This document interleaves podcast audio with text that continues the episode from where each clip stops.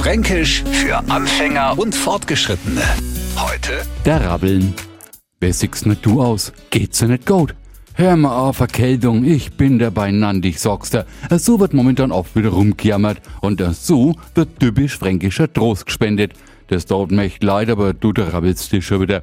Aber nicht bloß mir leiden, na, a Blummer zeigen gewisse Ermüdungserscheinungen und zwar, wenn man ihnen das Wasser vorenthält, die Blätter und Köpflehänger. Voller Hingabe gieß mir das Zeichen der Hoffnung, das der rabbelt sie wieder.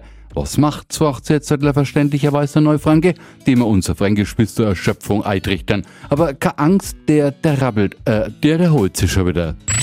Fränkisch für Anfänger und Fortgeschrittene. Morgen früh eine neue Ausgabe.